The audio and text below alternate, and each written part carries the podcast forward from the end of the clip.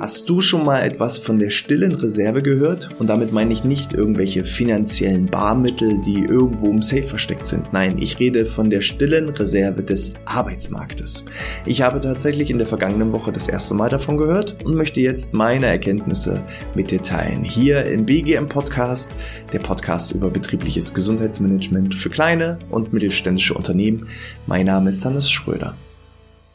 Ich hatte in der vergangenen Woche das Vergnügen, bei einem Vortrag der Agentur der Arbeit für Arbeit mit äh, beizuwohnen, dabei zu sein, zuzuhören. Und hierbei ging es im Schwerpunkt um das Thema Fachkräftemangel. Wie kann ich Fachkräfte gewinnen? Wie kann ich mich als attraktiver Arbeitgeber positionieren, um einfach auch wettbewerbsfähig zu bleiben?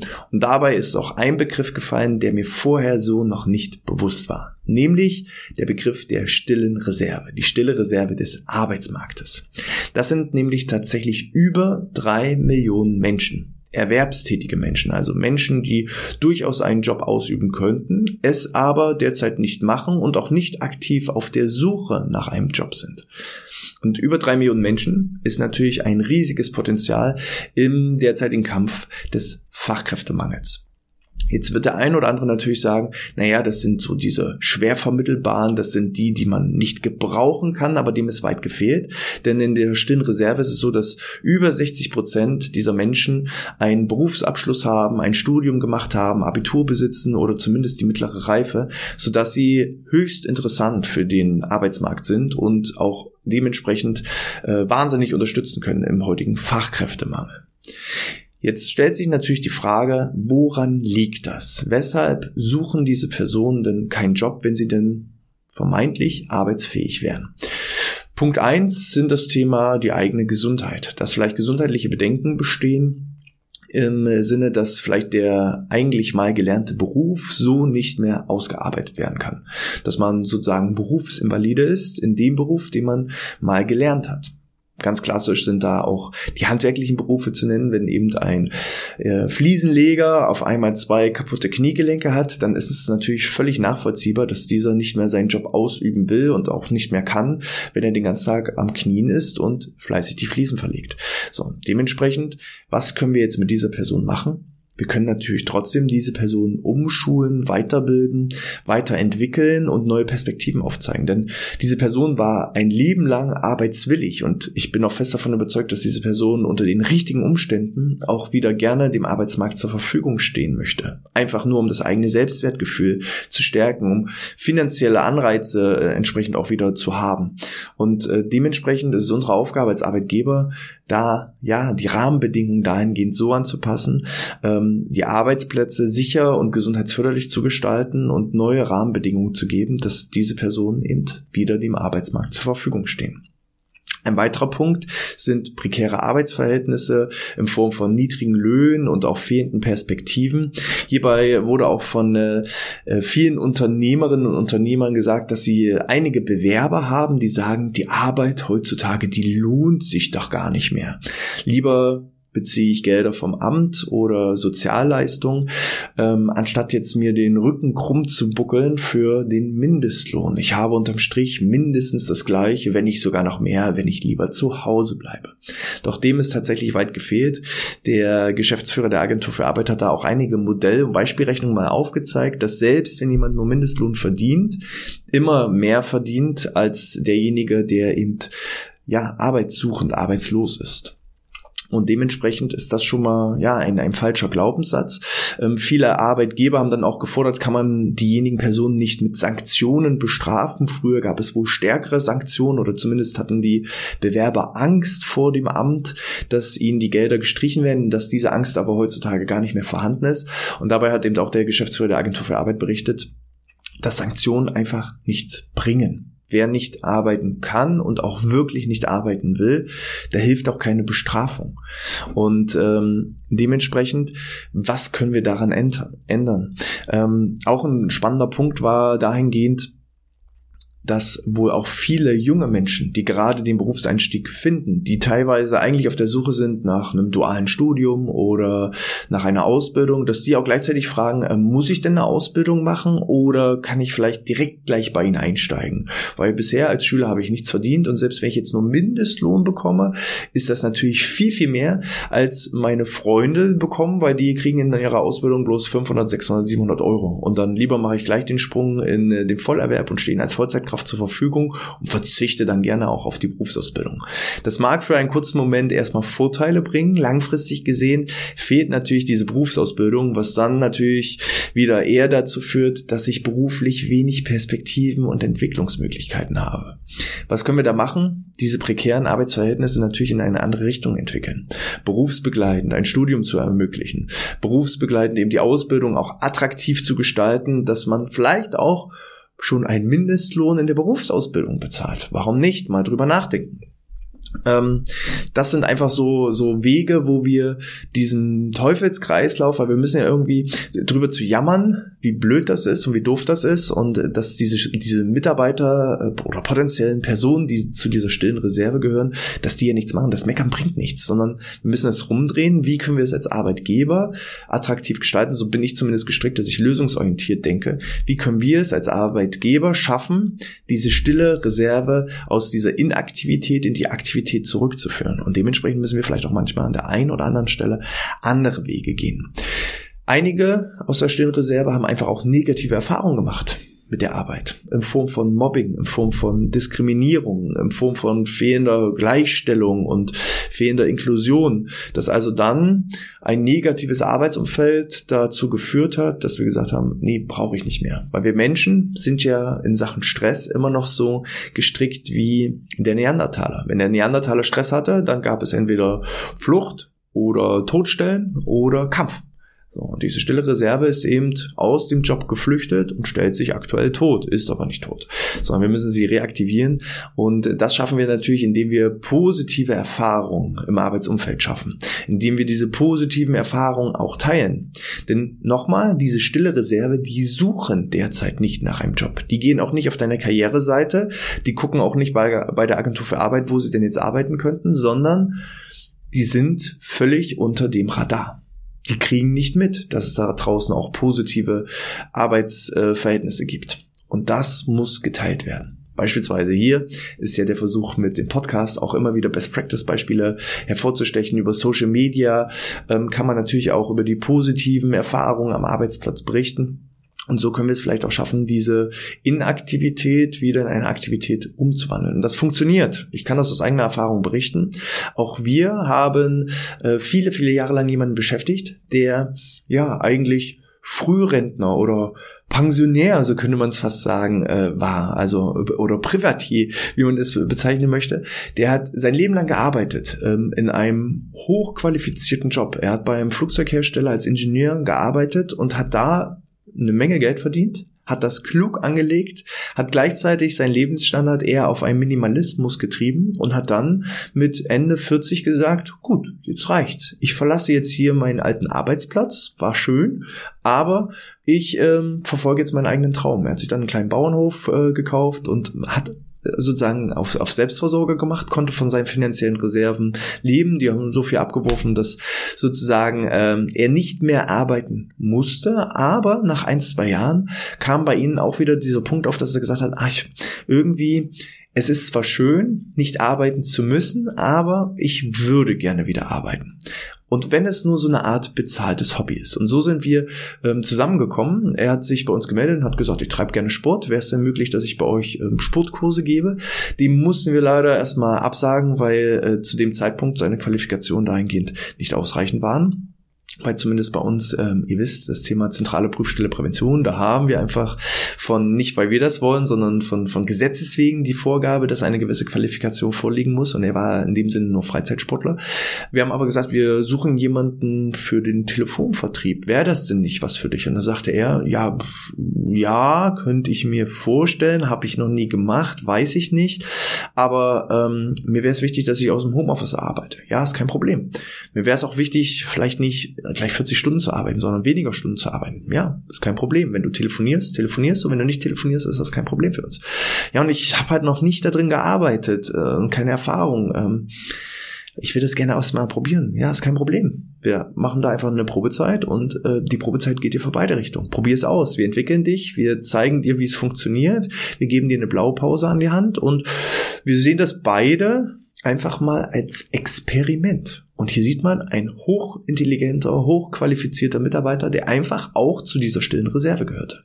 Und wir haben es geschafft, einfach durch eine Anpassung der Arbeitsverhältnisse in seinem Interesse, ihn als tollen Mitarbeiter zu gewinnen. Und ich kann euch sagen, ähm, rein wirtschaftlich betrachtet, würde ich schätzen, er hat sich hundertfach, zweihundertfach aus, aus, ausgezeichnet, ausgelohnt, ausgerechnet. So, also ähm, ja, schafft ein positives Arbeitsumfeld, berichtet darüber und dann wird die stille Reserve auch aufmerksam auf euch.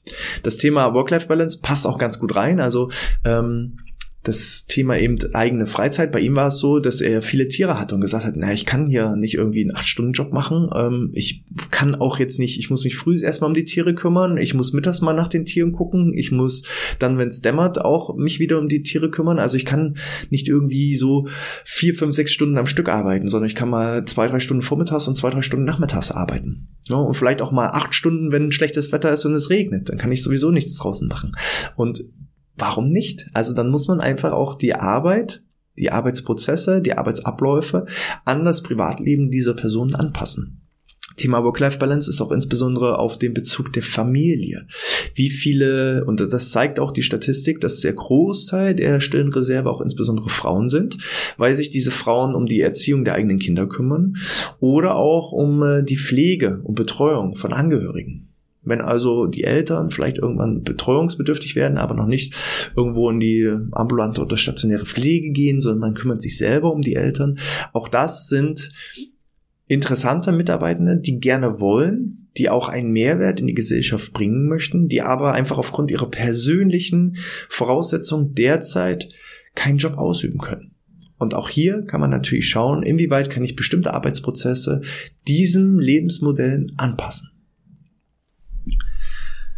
Was kann ich also machen? Was sind so notwendige Veränderungen? Kurz und knapp zusammengefasst. Ich finde Punkt eins Weiterbildung, Umschulung, Qualifizierung. Gerne auch berufsbegleitend. Und auch hier hat die Agentur für Arbeit nochmal verdeutlicht, sie sind dazu sehr, sehr vielen bereit, auch in wirtschaftlichen Sinne. Nicht nur, dass sie ähm, geeignete Weiterbildungsinstitute oder eigene Umschulung anbieten, nein, man kann eben auch wirklich offensiv auf die Agentur für Arbeit zugehen und sagen, ich habe hier eine Person, die würde gerne diesen Job ausüben, den ich anzubieten habe, aber es bestehen noch nicht die notwendigen Voraussetzungen. Könnt ihr mich dabei unterstützen. Und dabei gibt es sowohl finanzielle Unterstützung ähm, in der Entlohnung, dass beispielsweise gesagt wird, okay, ich kann das nachvollziehen, dass der Mitarbeiter nicht gleich ein vollwertiger Mitarbeiter ist und ähm, nicht das reproduziert, was, was, was er kostet, nicht das einnimmt, was er kostet. Also unterstützen wir das im ersten Step. Oder wir unterstützen auch die Weiterbildung, die Qualifizierung, die Ausbildung. Und ähm, das ist, glaube ich, ein ganz, ganz wichtiger Punkt, dass ich nicht mehr den fertigen, höchst qualifizierten Mitarbeitenden suchen brauche, sondern so haben wir schon immer agiert. Wir stellen die Leute eigentlich nach Einstellung ein. Ne? Also so die Attitude, wofür brennen die? Womit identifizieren sie sich? Und dann qualifizieren wir sie weiter. Also auch bei demjenigen, den wir im Vertrieb dann eingestellt haben, als er uns kontaktiert hat und gesagt hat, ähm, ja, ich würde gerne irgendwie als Trainer agieren, ich mache gerne Sport, das ist so meine Leidenschaft. Geht das? Haben wir gesagt, nein, geht nicht. Du könntest berufsbegleitend gerne aber auch ein Studium bei uns absolvieren und eignest dir dann die Skills an. Aber da hat er gesagt, nein, ich habe schon einige Studienabschlüsse, noch ein Studium in meinem Alter, da habe ich keine Lust drauf. Ähm, welche Alternativen habt ihr denn dann? Und dann haben wir eine Alternative gefunden. Aber grundsätzlich ähm, ich, ich bin immer wieder überrascht, wenn wir einmal im Jahr bei unserem Steuerberater zusammensitzen, dann sagt er jedes Mal, was ihr an Ausbildung und Weiterbildung und, und Schulungsgebühren ausgebt. Ich habe keinen einzigen Mandanten und dabei habe ich einige Mandanten, die sind zehnmal so groß wie ihr, aber die geben nicht so viel für Weiterbildung und Qualifikation aus. Ich war auch vor kurzem schockiert, ähm, ich bin eben, wie gesagt, auch selber bei der IHK und äh, in der IHK-Vollversammlung und dann bestimmt man zum Beispiel auch, wenn es irgendwelche Schulungs- und Beitragserhöhungen gibt, ähm, da bestimme ich dann mit. Und nach 14 Jahren sollten zum ersten Mal die Prüfungsgebühren der IHK-Ausbildung angepasst werden, weil ähm, einfach die Kosten gestiegen sind. Jeder bekommt das mit. Innerhalb von 14 Jahren steigen natürlich inflationär bedingt schon alleine irgendwelche Ausbildungsgebühren und die Prüfer sollen natürlich auch entlohnt werden oder die Räumlichkeiten müssen natürlich auch angebietet werden. Und äh, was da für ein riesiger Aufschrei war im ersten Moment, als eine Prüfung auf einmal nicht mehr, keine Ahnung, 75 Euro gekostet hat, sondern 150 Euro oder 130 30 Euro, wo ich gesagt habe, boah, das sind so Gebühren, ähm, das geben wir am Tag aus für Weiterbildung. So und dementsprechend, äh, liebe Unternehmer, liebe Unternehmerin, öffnet euch für das Thema Weiterbildung.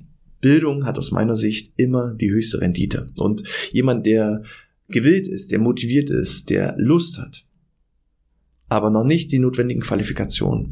Wir sind im Informationszeitalter. Heutzutage lässt sich alles lernen.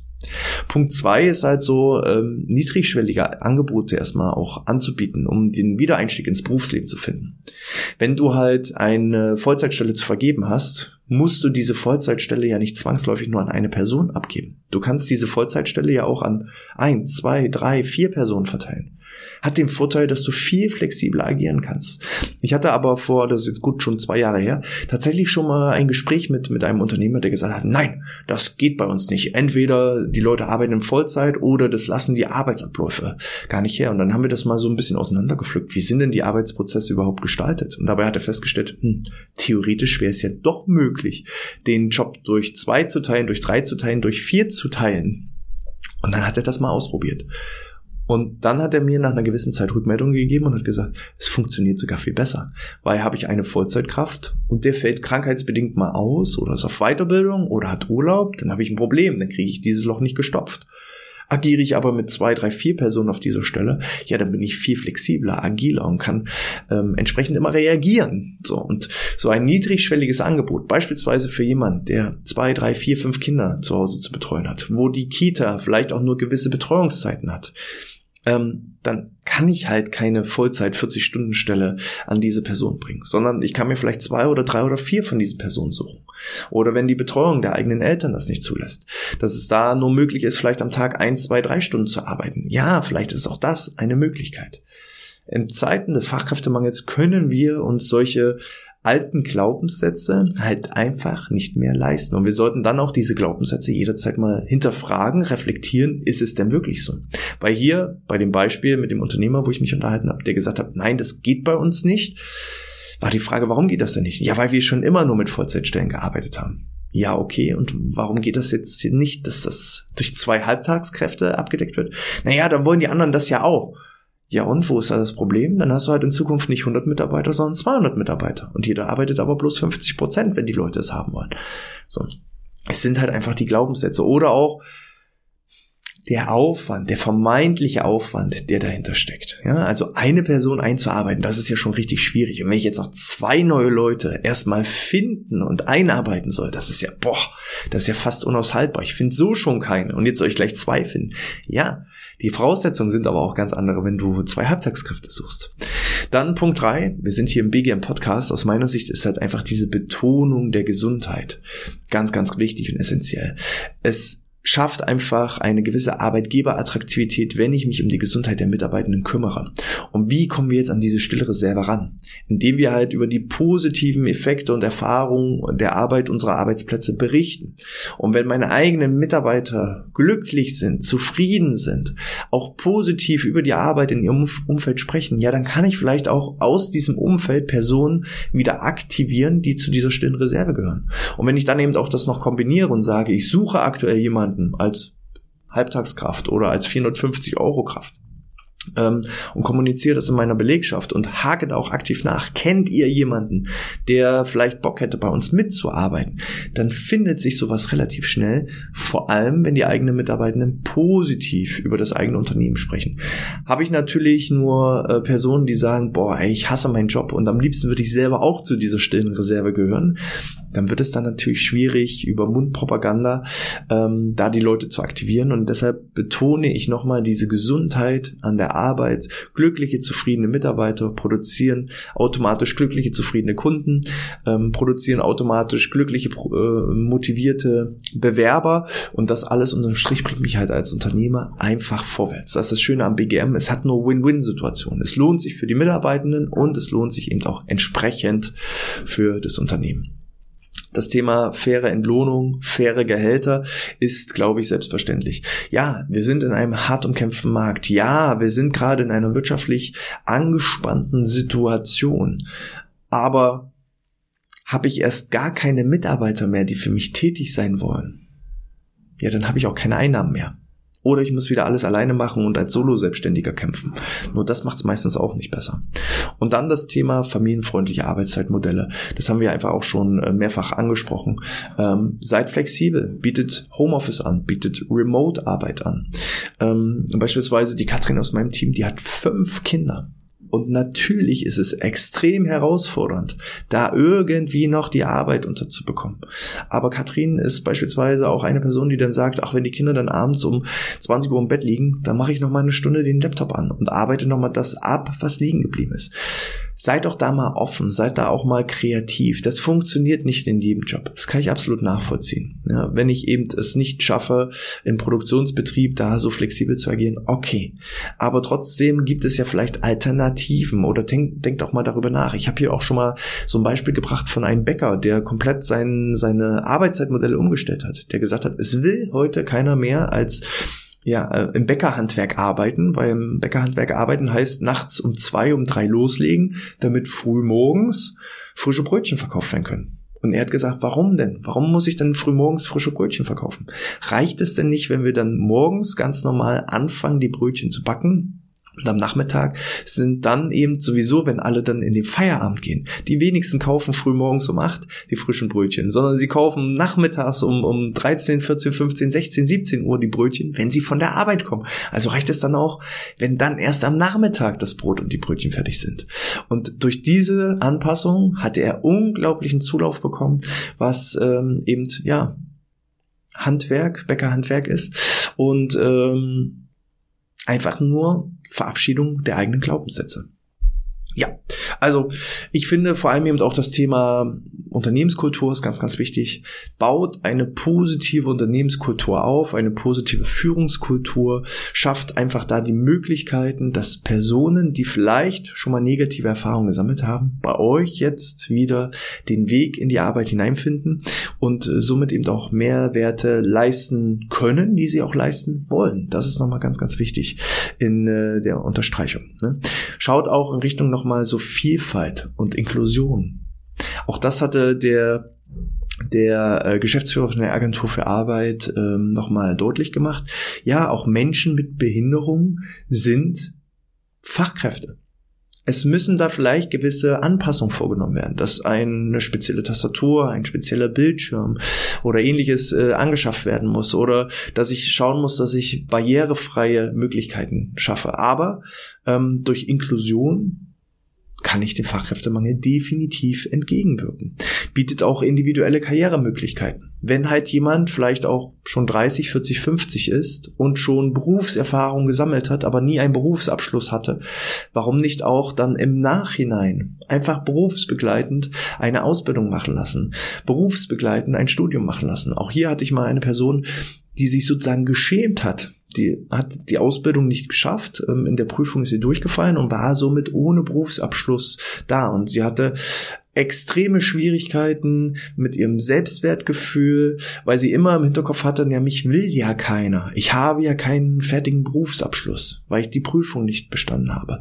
Und dann haben wir ihr auch immer wieder angeboten, mach doch einfach berufsbegleitend nochmal eine Ausbildung, mach berufsbegleitend nochmal ein, ein Studium oder ähnliches, eine Weiterbildung, um diesen Mangelgefühl, wir hatten damit kein Problem. Für den Job, den wir ihr anzubieten hatten, brauchte sie nicht, nicht irgendwie Berufsabschluss. Ja, auch da wieder Einstellung für die Einstellung, für die Attitude, für die Motivation und nicht für das, was auf dem Papier steht. Papier ist vergänglich und auch jemand, der vor 30 Jahren eine Berufsausbildung gemacht hat, das bringt mir heutzutage auch nichts mehr, weil sich die Themen schon wieder komplett geändert haben.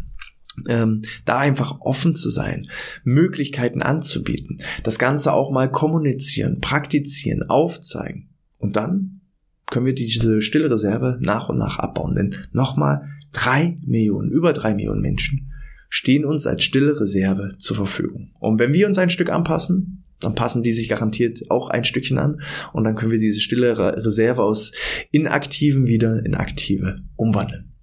Welche Erfahrungen habt ihr dabei gemacht? Vielleicht seid ihr auch selber jemand, der zu dieser stillen Reserve gehört. Schreibt gerne mal in den Kommentaren, was sind auch eure Erfahrungswerte. Je mehr wir entsprechend in der Community teilen mit unserem Wissen, umso mehr Vorteile haben alle. Und äh, wenn dir das insgesamt gefallen hat und du mehr von solchen Themen haben möchtest, dann abonniere am besten unseren Newsletter unter bgampodcast.de slash newsletter und dann bekommst du jede Woche die aktuellsten Themen und Trends rund um das Thema betriebliches Gesundheitsmanagement. Wenn dir das Video gefallen hat, setz auch gerne einen Daumen darunter, hinterlass ein Abo und dann hören und sehen wir uns auch garantiert beim nächsten Mal wieder. Ich wünsche dir alles Gute, bleib gesund und spuckfrei.